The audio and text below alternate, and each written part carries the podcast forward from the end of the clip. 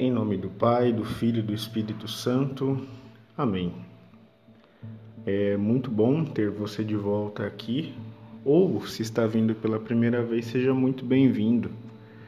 Que as palavras que dissermos aqui encontrem seu coração e te ajudem de alguma forma a refletir sobre esse assunto que trataremos hoje. Bom, sabemos que somos seres humanos falhos e por muitas vezes a vida nos prega muitas peças, nos derruba, nos condena e nem sempre somos culpados, porém temos uma pena a cumprir. Com isso, me veio hoje ao coração de refletir um pouco sobre a via sacra, via crucis, é o caminho percorrido por Jesus desde sua condenação até ser descido da cruz e sepultado. Vejam que não havia culpa nenhuma nele, nenhum pecado, nenhuma ira, nenhuma revolta, e ainda assim, na primeira estação, Jesus é condenado à morte. Vejam só, aquele que veio para nos livrar da morte é condenado à morte. Não digo que Jesus foi traído por todos os seus amigos, mas alguns infelizmente se afastaram por medo. Jesus foi traído por Judas, isso nós sabemos porque é histórico. Mas e os demais? Onde estavam naquele momento? Por que não depuseram a favor de Jesus? Medo, insegurança, susto, tudo o que se pode imaginar. Então, o que aconteceu foi que Pedro e João acompanharam de longe e tiveram um pouco mais de proximidade, tanto que pouco ou nada ouve-se dos outros nove que sobraram, enquanto se diz respeito a toda a via sacra. Isso acontece conosco também. Quando somos açoitados por algum motivo ou quando temos algum problema, nossos amigos podem se afastar. Porém, ainda há aqueles que acompanham de longe, porque sabem que poderemos superar tal situação. Na segunda estação, Jesus carrega a cruz às costas. Jesus abraçou a cruz. Olha que loucura abraçar aquilo que está te matando, que vai te levar para a morte. Complicado, não é? Difícil para nós. Mas é o que nós precisamos fazer. Abraçar aquilo que nos faz mal, que nos castiga e tentar entender como resolver o que está acontecendo. Na terceira estação, a primeira queda de Jesus. A primeira vez em que Jesus falhou naquela missão de levar a cruz até o ponto em que ele seria morto. Mas ele não falhou na sua missão final, que foi a redenção do mundo. Acontecem tropeços, fraquezas, mas Jesus continua caminhando com a cruz, continua abraçando a cruz. E a queda mostra que Jesus também era um ser humano como nós. Na quarta estação, Jesus se encontra com Maria, sua mãe. E apesar da dor, Maria segue firme. Assim como muitas vezes nossas mães, nossas esposas ou maridos, nossos amigos, nossos intercessores, pais espirituais continuam conosco, mesmo vendo a nossa dor, eles continuam ali ao nosso lado. Na quinta estação, nós temos Simão Sirineu, que foi obrigado a ajudar Jesus a carregar a cruz. Olha só, muitas vezes isso acontece conosco também. Ó, oh, vai lá, tem fulano tá com tal problema, vai lá dar uma força para ele, conversar, ajudar. Às vezes você não quer. Mas na hora que você se aproxima do problema daquela pessoa, você toma parte, entende o porquê de ajudar aquela pessoa. E acaba se tornando até mais próximo daquela pessoa do que você imaginava antes. Isso acontece quando vem fazer isso conosco e quando nós nos dispomos a fazer tal coisa também. Na sexta estação, Verônica, uma seguidora de Jesus, enxuga seu rosto. E nessa toalha fica impresso o rosto de Jesus, tamanha quantidade de sangue, terra e suor que havia naquela face, sem pecado, naquela face mais linda que existia. As pessoas que menos esperamos aparecem para enxugar as nossas lágrimas, o nosso suor e a nossa dor. E é por isso que temos que estar abertos a todos. E seguindo, Jesus cai pela segunda vez na sétima estação. Ali o calor já era intenso, Jesus estava sem se alimentar, sem tomar água, um peso enorme sobre as costas, porque uma cruz de madeira maciça não era algo fácil de se carregar. E com tanto de sangue que ele já tinha perdido no açoite e pelo caminho, imaginem a agonia. Imaginem quantas vezes nós não perdemos tantas partes de nossa fé, de nossa esperança, de nossa alegria pelo caminho e caímos, pecamos novamente, nos machucamos mais uma vez.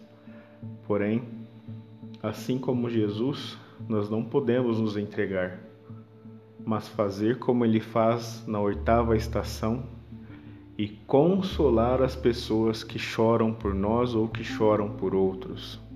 Dar o nosso braço, ser aquele ponto de alento, mesmo em nosso sofrimento. Isso é ter compaixão, isso é sofrer com o outro, mostrar que, aquele, que aquela pessoa não está sozinha.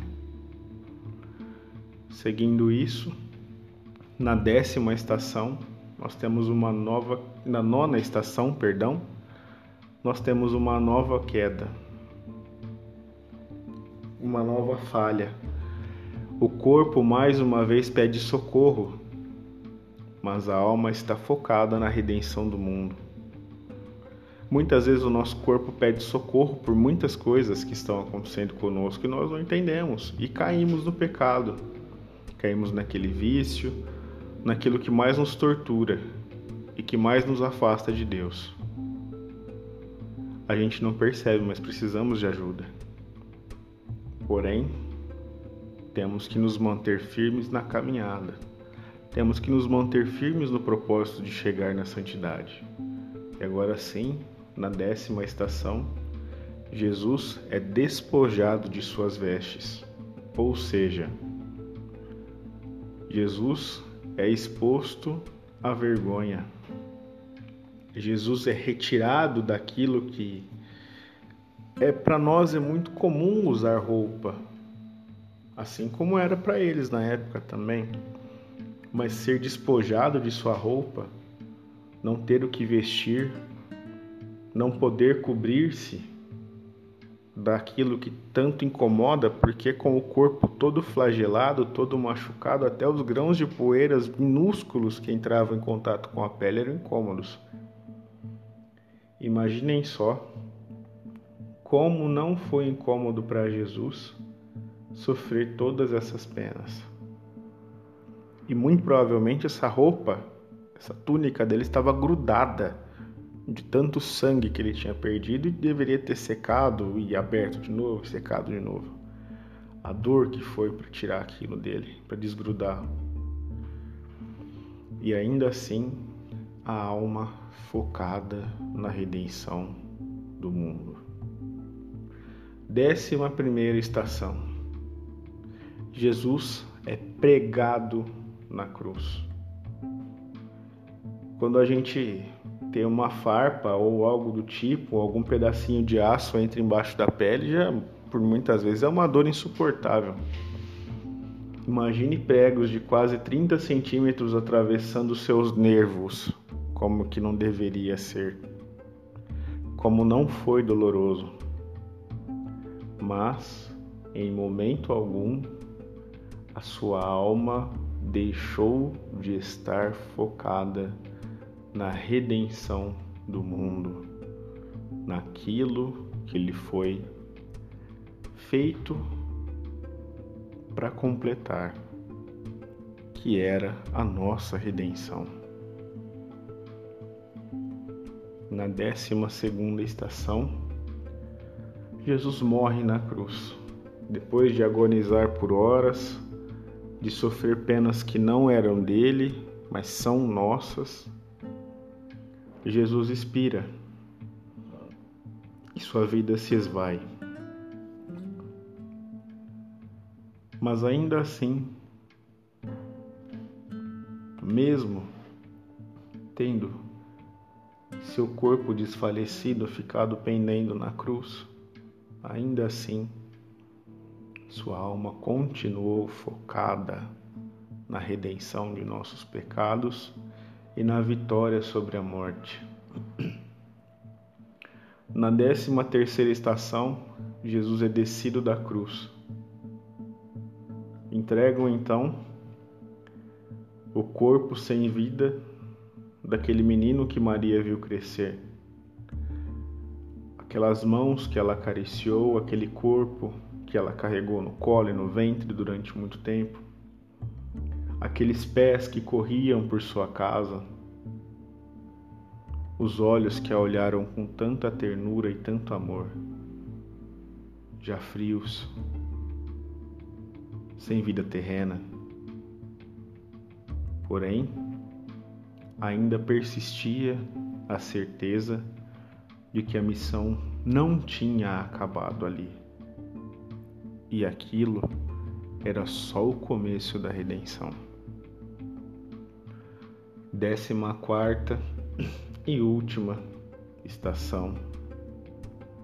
Jesus é sepultado.